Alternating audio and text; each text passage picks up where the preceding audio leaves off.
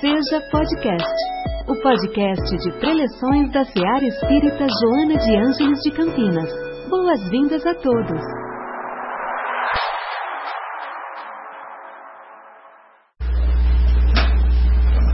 Oi, boa noite a todos. Né? É, eu ouvi uma entrevista do Almir Sater em um programa da extinta, um extinto programa na TV Cultura da Inesita Barroso, quando ele teve a oportunidade na entrevista de declarar que até hoje ele não sabe de que forma surgiu a composição dessa música tocando em frente. Ele diz que só pode ter vindo do alto. Então, depois de uma apresentação dessa, nosso cordial boa noite a todos. No ano de 1900, o último ano que encerraria aquele chamado século das luzes, Max Planck, um físico teórico alemão, teve a oportunidade de aprender, de apresentar o início daquilo que hoje nós conhecemos como física quântica ou mecânica quântica. Essa apresentação levou um outro cientista da época, William Thomson, também conhecido por Lord Kelvin, a dizer que tudo que havia para ser inventado no mundo já tinha sido inventado. Não havia mais nada que pudesse surgir como uma nova invenção ou uma novidade. Mas os homens e as mulheres sempre surpreendem os homens e as mulheres. Em 1905, Albert Einstein surge com a sua teoria da relatividade especial. Dez anos depois, 1915, ele vem com a teoria da relatividade geral. Com isso, ele mostrava a todos nós que as nossas possibilidades de aprendizado, de evolução, são sempre incessantes, não param, jamais, de forma alguma. Mas aquele início daquele século XX também seria preconizado por algumas situações das quais nós nem gostaríamos de nos recordar, pois em 1918 nós teríamos aí a eclosão da Primeira Guerra Mundial, até 1918, 1929 a Grande Depressão dos Estados Unidos, que atingiu o mundo inteiro, 1939 o início da Segunda Guerra Mundial, até 1945 parecia que tudo estava perdido. Mas logo depois do encerramento dessa Segunda Guerra Mundial, nós vamos perceber que surge a terceira grande revolução da humanidade. Nós já vimos passado pela revolução da agricultura, quando descobrimos que ao plantar um pequeno grão, ele poderia produzir outros milhares de grãos. Passamos pela revolução industrial, quando Fulton criou o vapor e a partir daí a mecanização das indústrias tornou-se um grande desenvolvimento. E agora, na década de 1950, nós atingiríamos a terceira grande revolução da humanidade, a chamada Revolução Cibernética. Quando a IBM apresentou o seu primeiro hard disk, ele pesava uma tonelada. Hoje nós temos um pequeno pendrive que consegue gravar milhares de centenas de vezes a capacidade que tinha aquele primeiro hard disk. E aí então começou a surgir um grande desenvolvimento do ponto de vista intelectual, do ponto de vista industrial e até socioeconômico. Imaginava-se que o ser humano havia abandonado determinadas características do passado e agora todos se arvoravam a uma nova era, a uma nova etapa. As liberdades que não existiam no passado passaram ali a fazer parte do ideário do ser humano.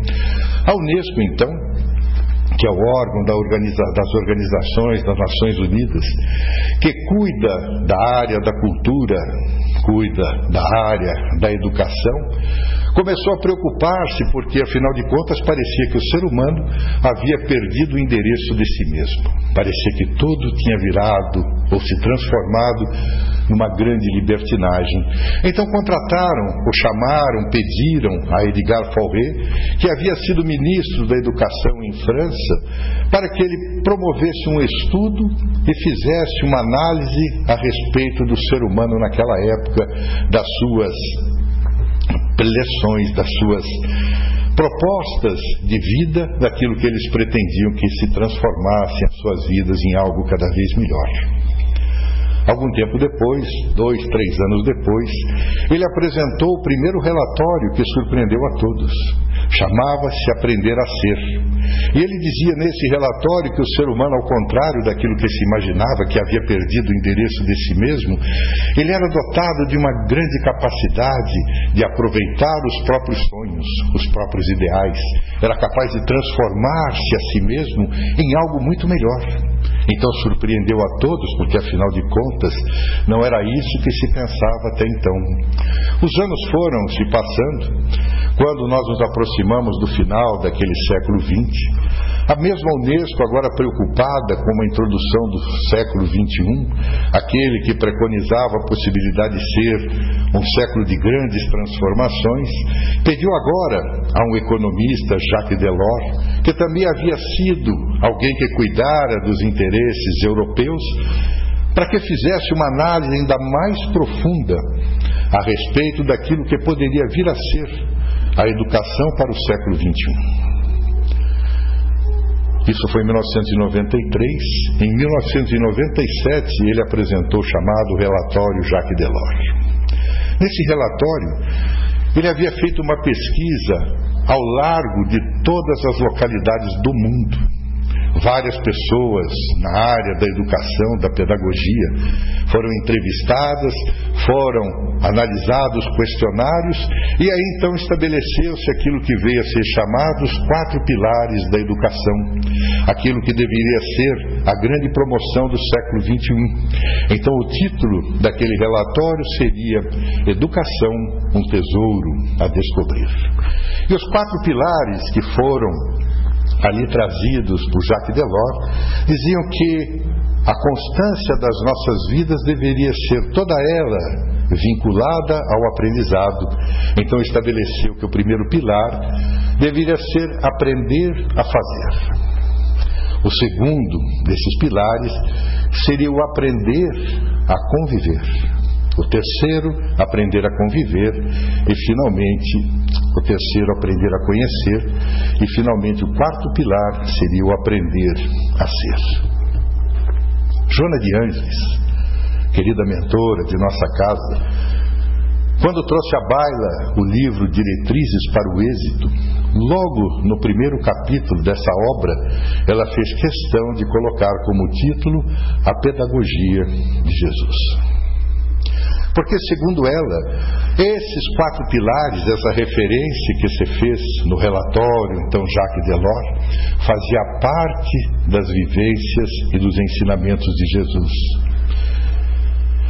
Se nós, por exemplo, olharmos para o aprender a fazer, Jesus o tempo todo fazia alguma coisa. Dava exemplos extraordinários de comportamento às vezes as pessoas nos perguntam como é que alguém em uma região tão distante do centro do mundo, que era Roma, em um país que tem 200 quilômetros de extensão por 70 quilômetros de largura, que era a antiga Palestina, como é que essa mensagem conseguiu repercutir ao longo de todo o mundo? Como é que Jesus é considerado o modelo e o guia? E a resposta, a certa ocasião, os Espíritos nos disseram: é porque tudo aquilo que ele dizia, tudo aquilo que ele falava, ele agia da mesma forma. Na maioria das vezes podemos até falar alguma coisa, mas infelizmente agimos de maneira adversa. Faz parte do nosso aprendizado, da nossa evolução. Então Jesus, nós sabemos que vivia sendo atormentado pelos chamados fariseus. Os fariseus eram uma classe muito especial daquela época da sociedade israelita, da sociedade judaica. Eles haviam estabelecido mais de 600 compromissos que eles deveriam assumir diariamente para que eles pudessem se aproximar de Yahvé ou de Jeová, o que era impossível fazer. Ninguém consegue ter 600 coisas para fazer num dia para agradar a Deus. Era uma hipocrisia. Por isso, então, Jesus o chamava de túmulos, né? caiados de branco por fora, cheio de podridão por dentro. Mas esses fariseus, como gostavam sempre de atormentar Jesus, certa vez então lhe perguntaram, já que ele falava tanto do reino de Deus, falava tanto a respeito de Deus, o que era necessário para que se atingisse esse reino de Deus. O Espírito Amélia Rodrigues diz que Jesus era muito capaz, como excelso psicoterapeuta, porque todas as vezes que um hipócrita nos faz uma pergunta, nós devemos responder devolvendo-lhe com outra pergunta. Então Jesus voltou-se àquele homem que lhe havia perguntado e redarguiu: O que é que diz a lei? porque eles eram todos fascinados pela lei, pela lei judaica. Então ele disse assim: diz que nós devemos amar a Deus com todas as nossas forças, com todo o nosso empenho, de todo o nosso coração. Jesus disse a ele: então vá e faz o mesmo. Mas não se esqueça de amar ao próximo como a si mesmo. Então ele voltou à pergunta e disse assim: Mas quem é o meu próximo? E Jesus então narra uma das mais belas parábolas que se tem conhecimento a respeito da prática da caridade. Pois ele diz que aquele homem que descia de uma certa região até a cidade de Jericó, havia sido abordado, havia sido assaltado e largado à margem do caminho. Quando então passou um levita. O levita era um funcionário do Sinédrio na época, e ele era aquele que era o redator da Torá ou das leis israelitas. Passou ao largo.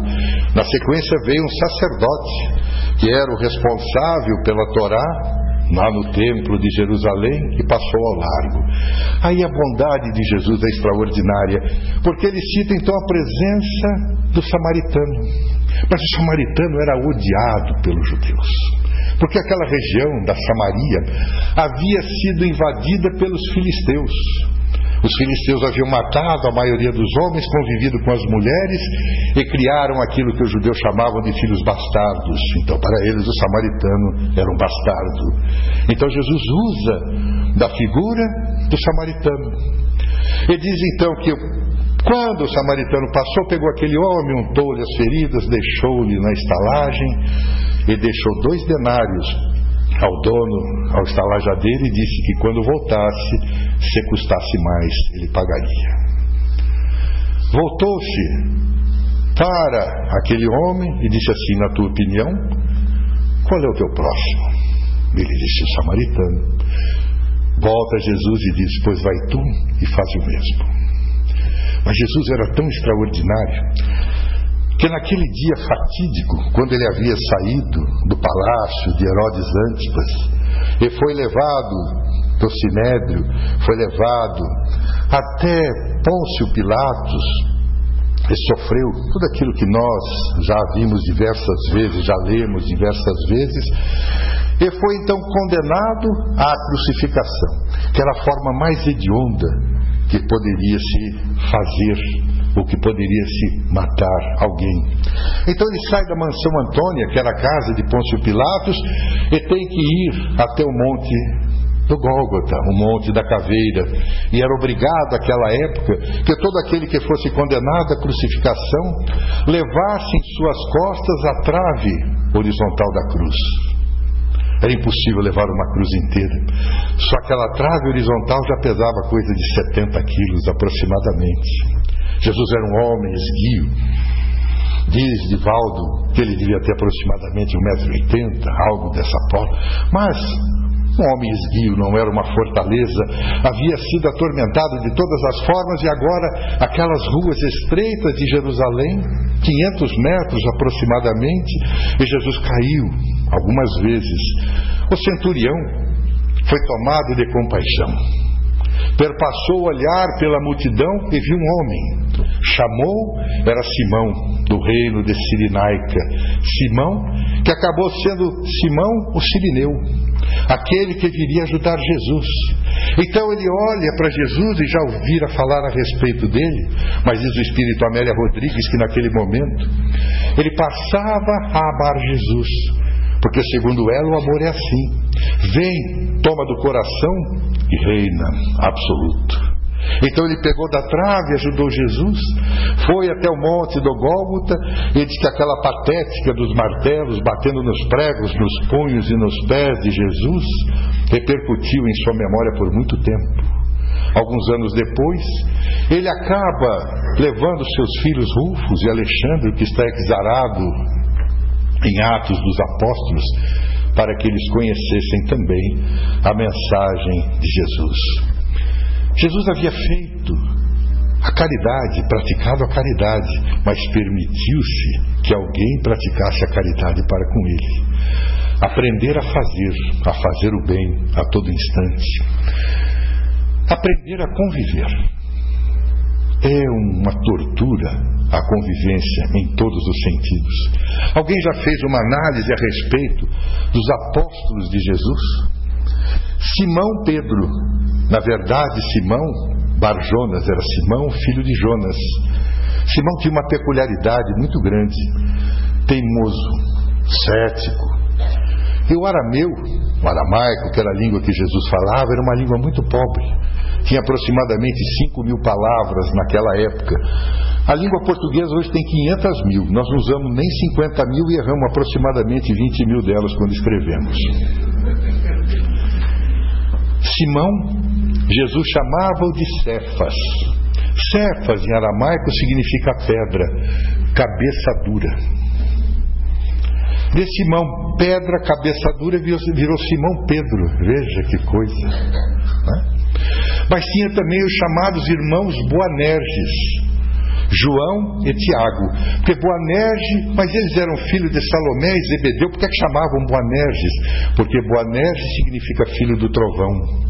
A mãe deles, Salomé, havia recomendado que eles sempre se exaltassem, porque afinal de contas era necessário saber quem é que ficaria ao lado direito ou ao lado esquerdo de Jesus.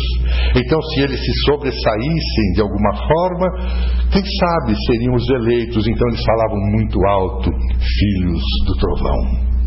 Veja lá, era uma coisa extraordinária.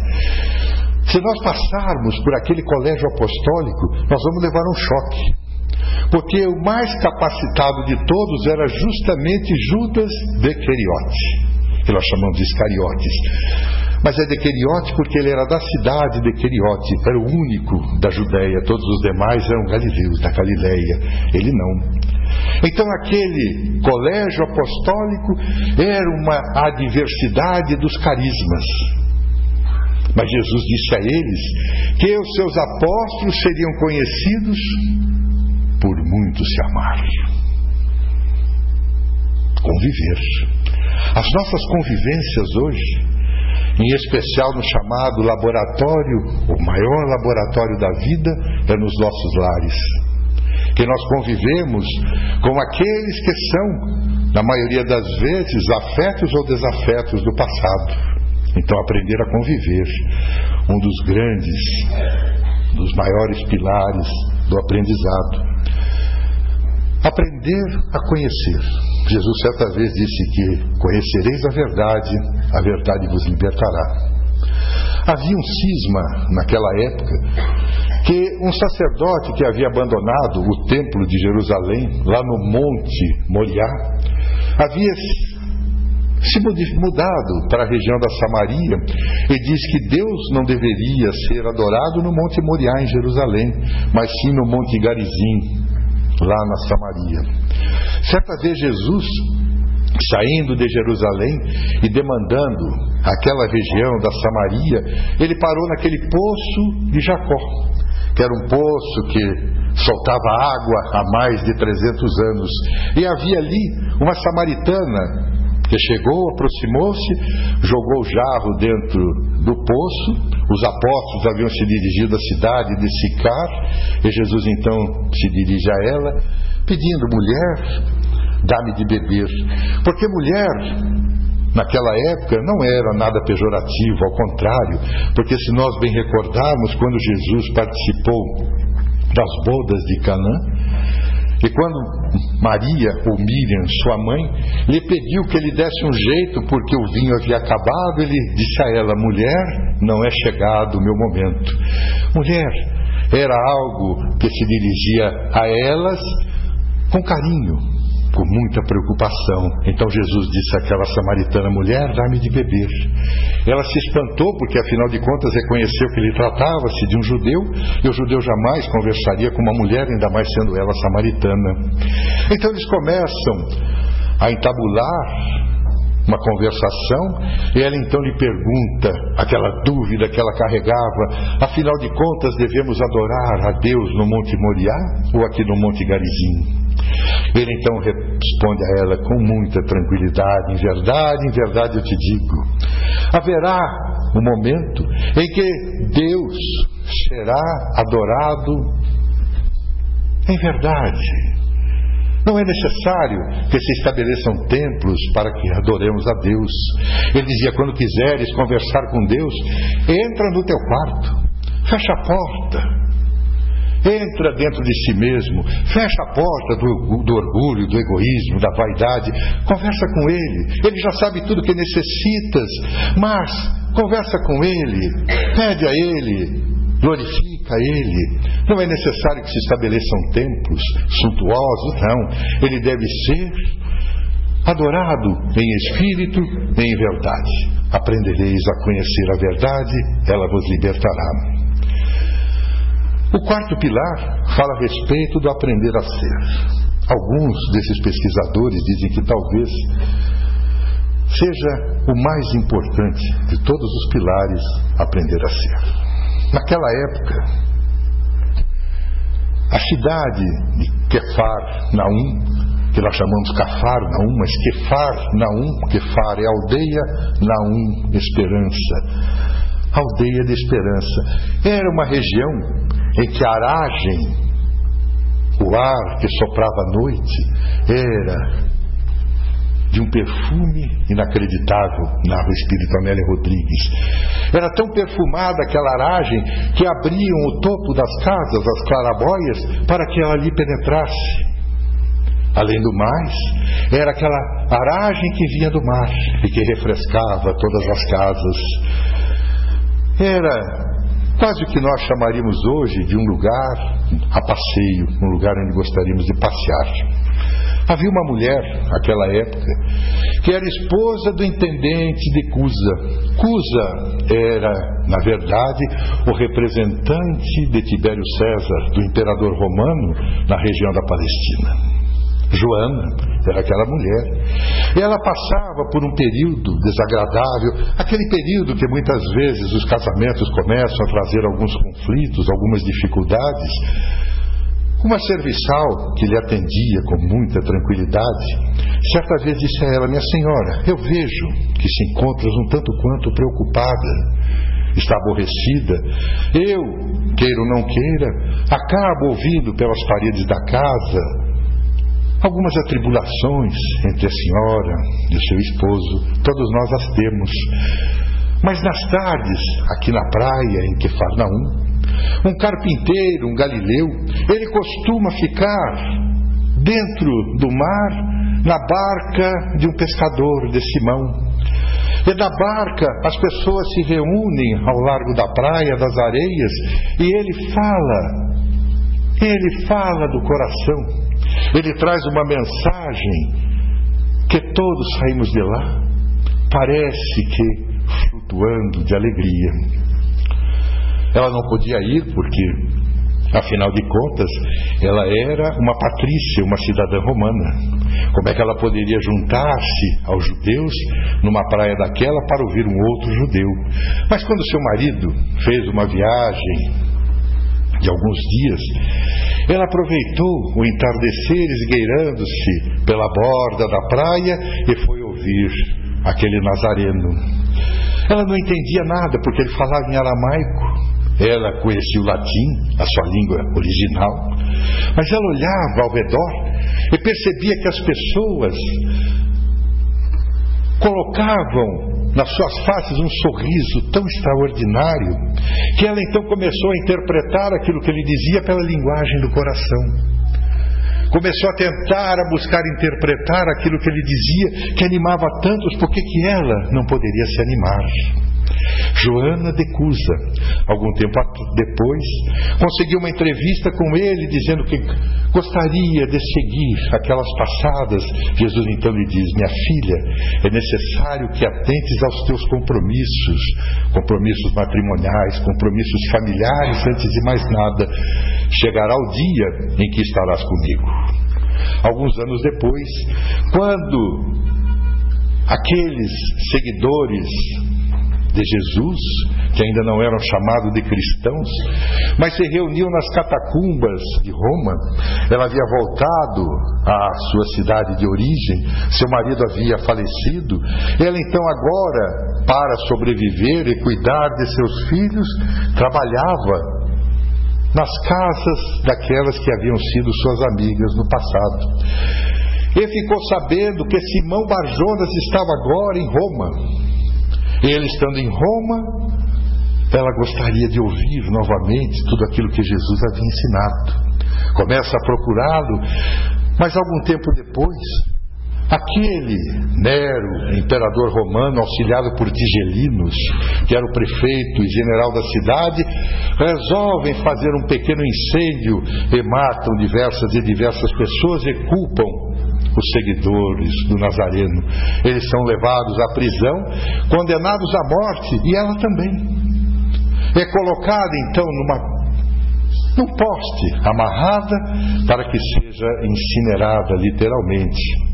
Mas o soldado romano, que estava encarregado de colocar fogo àquela pira, disse a ela: Tu és Patrícia. Se abjurares, tenho certeza de que o imperador a perdoará. Ela disse: jamais, jamais. Não posso abjurar aquele que com tanto carinho tem nos trazido mensagens de amor. O fogo toma-lhe o corpo, ela não sente nada, porque duas mãos vêm, levam-no e ela vê no céu escrito: Ave Cristo todos aqueles que partem para a vida eterna, te saúdam e te glorificam. Joana de Cusa, agora de volta ao ao plano espiritual, ao mundo das causas, passa por outras tantas encarnações, passa a época do Poverelo de Assis, de Francisco de Assis, passa o período em México, onde foi conhecida como sendo a monja da biblioteca, havia mais de 4 mil livros aos quais ela havia lido, havia aprendido. E algum tempo depois, reencarna aqui no Brasil, Joana Angélica de Jesus. De retorno à pátria espiritual depois de ser consagrada como heroína nacional, pois entregou-se à morte para defender aquelas moças, aquelas outras freiras que estavam no convento, retorna à pátria espiritual. E agora, nos concede, há alguns anos atrás, a oportunidade de emprestar o seu simbólico nome de Joana de Ângeles, para que nós pudéssemos então termos essa casa, essa seara. Mas quando a seara começou a tomar mais corpo, ela sempre nos pedia que aqui fosse um local onde nos dedicássemos não a matar mosquitos, sempre a divulgação e ao estudo da doutrina espírita. Mas o que tem o espiritismo a ver com educação? Tudo. Allan Kardec, o pedagogo Hippolyte Leon, Denisard Rivaio, disse que a educação, se bem entendida, ela é justamente o maior ponto de apoio para o progresso moral da humanidade. A Casa Espírita, Seara Espírita, Joana de Anjos, nesse mês comemorando os nossos 35 anos, colabora de forma incondicional para que os quatro pilares da educação do século XXI sejam aqui trazidos à disposição de todos nós. Porque temos, desde aquele trabalho com as crianças. Deixai vir a mim as criancinhas, dizia Jesus. A juventude, a mocidade, o trabalho que se executa através desse estudo sistematizado da doutrina espírita, onde todos nós somos guindados a aprender a fazer, a fazer o que? O bem. Reconhece-se o homem de bem por todo aquele que se esforça para ser hoje melhor do que tenha sido ontem e que amanhã venha a ser melhor ainda do que hoje. A educação, se bem entendida, é o grande fanal para a nossa melhora íntima, a nossa melhora moral. Aprende-se a fazer o bem, a praticar a caridade. Fora da caridade, não há salvação. Impossível. Mas nós também aprendemos a conviver.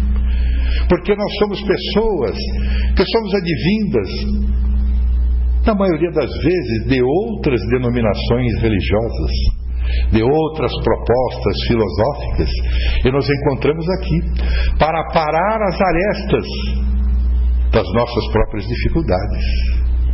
Paulo de Tarso teve a oportunidade de dizer que o Espírito é um só, é uma criação divina, mas existe uma grande diversidade dos carismas. Conviver com a diversidade dos carismas na casa espírita acaba se refletindo, como nós dissemos, no grande laboratório da vida, nos nossos lares. Aprender a conviver. Lá no capítulo 6 de O Evangelho segundo o Espiritismo, o Espírito de verdade cá entre nós, o próprio Jesus, teve a oportunidade de anotar. Espíritas, amai-vos, o primeiro ensinamento instruí-vos. O segundo, aprender a conhecer. Veja, quando nós nos dedicamos ao aprendizado, desde aquele momento da infância, das criancinhas, até a nossa fase adulta, não importa a idade que tenhamos. Eu me recordo certa vez uma senhora que eu conhecia muito bem, ela certa vez me disse assim: Ah, ela já tinha por volta dos seus quase 80 anos. Ela disse: se eu fosse mais nova, eu gostaria muito de aprender sobre o Espiritismo, porque quando eu vejo aquele apóstolo da bondade, Chico Xavier, fazer o que faz, eu precisaria aprender, mas eu já estou velho. Eu falei: não, ainda não. A senhora me aguarde uns dias. Depois de uma semana eu fui e presenteei ela com o Evangelho segundo o Espiritismo. Ela disse assim, mas é segundo o Espiritismo. Eu falei, não tem importância, não queima a mão, pode ler. Quando ela estava com 85 anos, ela me disse assim: Eu já perdi as contas de quantas vezes eu li. Será que eu preciso ler mais? Eu disse assim: A senhora aprendeu a amar? Mais ou menos. Então leia outra vez. Porque tudo que está exposto ali nada mais é do que ensinar a conhecer o amor. Ela faleceu com 90 e poucos anos. Segundo ela, havia lido mais de 20 vezes o Evangelho segundo o Espiritismo. Porque o livro dos Espíritos já disse que era muito complicado para a cabeça dela. Que o Evangelho ela gostava mais. Então ela dizia que punha o livro dos Espíritos na cabeceira, mas lia o Evangelho. Porque o Evangelho segundo o Espiritismo, estão ali exarados os ensinos morais de Jesus, aquilo que Allan Kardec coloca na introdução. Aprender a conhecer aqueles ensinos morais. Vai tu, faz o mesmo. Conviva, os meus apóstolos serão conhecidos por muitos chamar. Mas nós temos que aprender a ser. Aprender a ser alguém que faça a diferença. Quando nós olhamos aquela que nós chamamos a simbólica escada de Jacó, aquela que está exarada em um Velho Testamento, significando a longa escadaria que nós devemos galgar para atingirmos a Deus, é composta de infinitos degraus. Cada um de nós possivelmente nos encontramos em alguns daqueles degraus. E eu, como engenheiro, sempre aguardo a possibilidade de ter um patamar. Porque o patamar é aquele lugar onde a gente descansa as pernas de tanto subir a escada. Mas somos diversos que estamos ao longo daquela escada, mas somos muito parecidos. Não fosse assim, nós não estaríamos aqui hoje juntos. Nós não estaríamos hoje convivendo em um mundo que, segundo Allan Kardec, está em segundo lugar na classificação dos mundos, de baixo para cima depois do mundo primitivo, das provas e das expiações. E todos nós, os espíritas, ficamos ansiosos, no bom sentido, aguardando aquilo que deve ser ou deve chegar o momento do mundo de regeneração. Mas para que o mundo de regeneração se faça presente, é necessário que nós todos aprendamos a ser alguém que faça a diferença. Como eu disse, somos muito parecidos no mundo. Temos as mesmas ansiedades, as mesmas cismas, as mesmas raivas, as mesmas intolerâncias. Então é necessário aprendermos, aprendermos a ser alguém que faça a diferença. Aos 35 anos de comemoração desse aniversário, os primeiros 35 anos, que sejam muito bem celebrados, comemorados, porque daqui para frente existem muitos outros anos, muitas outras celebrações. Que Jesus, o Mestre, esse que nos ensinou a nunca perdermos a alegria de viver, possa sempre estar junto de nós, para que nós, com seus ensinamentos, consigamos prosseguir as nossas vidas sempre, sempre, em regime de muita paz. São os nossos votos a todos. E que nesse momento nós possamos elevar os nossos pensamentos a Deus, possamos glorificar a Sua presença junto de nós, ao permitir que, reunidos em nome de Seu Filho, aquele que tivemos a oportunidade de conhecer como sendo modelo e guia, aquele que nos dirige, que nos indica os caminhos para a felicidade, possa permanecer sempre junto de nós. Que os bons espíritos, aqueles que estão hoje aqui, muitos são nossos queridos, nossos amigos de ontem, que retornaram ao mundo espiritual, mas que hoje se fazem presentes aqui aos nossos lados, mostrando o sorriso da alegria de poder nos reencontrar nessa seara divina, nessa casa de amor. Então, Deus, Pai de infinito amor, de infinita misericórdia, permita-nos a todos prosseguirmos as nossas jornadas, sempre buscando a serenidade, a pacificação interior, para que possamos, no momento aprazado, alcançarmos a tão querida plenitude, a tão querida paz nos nossos corações.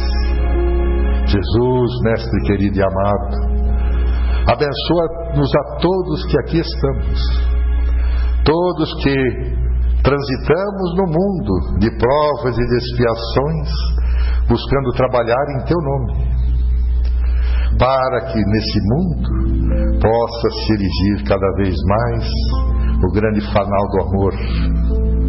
Essa energia extraordinária que toca as nossas mentes, os nossos corações e que nos faz prosseguir intimoratos, corajosos, até o final dos dias que nunca terminarão.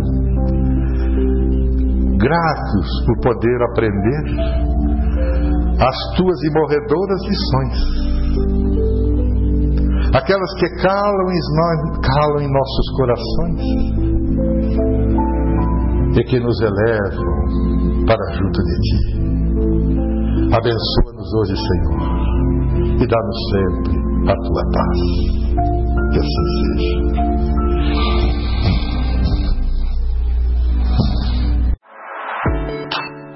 Em nossa célula de amor, sua presença é sempre bem-vinda. Acompanhe também nossas atividades nas redes sociais. Acesse arroba Seja CPS. Afinal, sua participação faz a SEAR acontecer.